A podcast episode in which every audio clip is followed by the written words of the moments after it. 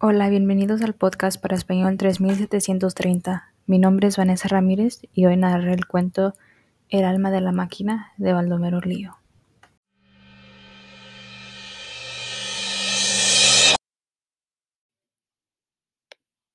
La silueta del maquinista con su traje de drill azul se destaca desde el amanecer hasta la noche en lo alto de la plataforma de la máquina, su turno de 12 horas consecutivas.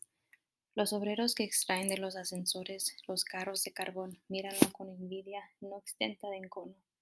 Envidia porque mientras ellos abrazados por el sol en el verano y calados por las lluvias en el invierno forcejean sin tregua desde el brocal de pique hasta la cancha de depósito, empujando las pesadas vagonetas. Él, bajo la techumbre de zinc, no da un paso ni gasta más energía que la indispensable para manejar la rienda de la máquina. Y cuando vaciado el mineral, los tumbadores corren y jadean con la vaga esperanza de obtener algunos segundos de respiro.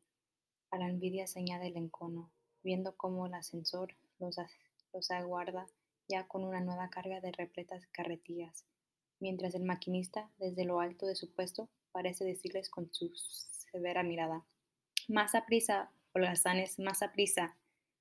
Esta decepción que se repite en cada viaje les hace pensar que si la tarea les aniquila, culpa es de aquel que para abrumarlos la fatiga no necesita sino alargar y encoger el brazo.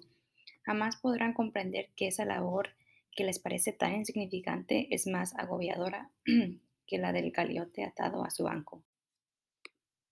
El maquinista, al asir con la diestra el mango de acero del gobierno de la máquina, pasa instantáneamente a formar parte del enorme y complicado organismo de hierro.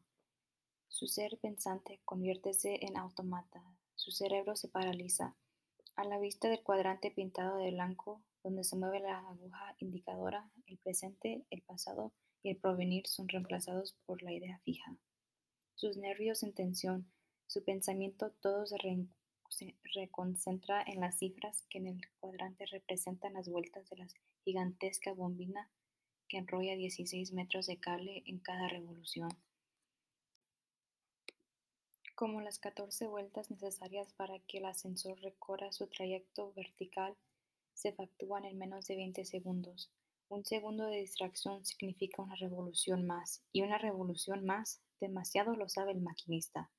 Es el ascensor estrellándose arriba contra las poleas, la bombina arrancada de su centro, precipitándose como un alud que nada detiene mientras los embolos locos rompen las bieles y hacen saltar las tapas de los cilindros.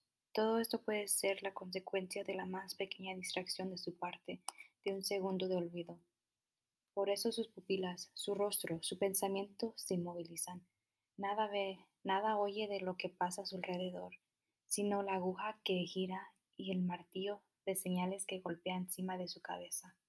Y esa tensión no tiene tregua, apenas asoma por el rocal de pique uno de los ascensores, cuando un doble campanillazo le avisa que abajo el otro espera ya con su carga completa. Estira el brazo, el vapor empuja los émbolos y silba al escaparse por las empaquetaduras la bombina enrolla acelerada el hilo de metal y la aguja del cuadrante gira aproximándose velozmente a la flecha de parada. Antes que la cruce, atrae hacia sí la manivela y la máquina se detiene sin ruido, sin sacudidas, como un caballo blando de boca. Y cuando aún vibra en la placa metálica el tañido de la última señal, el martillo la hiere de nuevo con un golpe seco, estridente a la vez. A su mandato imperioso el brazo del maquinista se alarga, los engranajes rechinan, los cables oscilan y la bombina voltea con vertiginosa rapidez. Y las horas suceden a las horas, el sol sube al cenit, desciende, la tarde llega, declina y el crepúsculo surgiendo al ras del horizonte alza y extiende cada vez más a prisa su penumbra inmensa. De pronto un silbido ensordecedor llena el espacio. Los tumbadores sueltan las carretillas y se yerguen briosos. La tarea del día ha terminado. De las distintas secciones anexas a la mina salen los obreros en confuso tropel.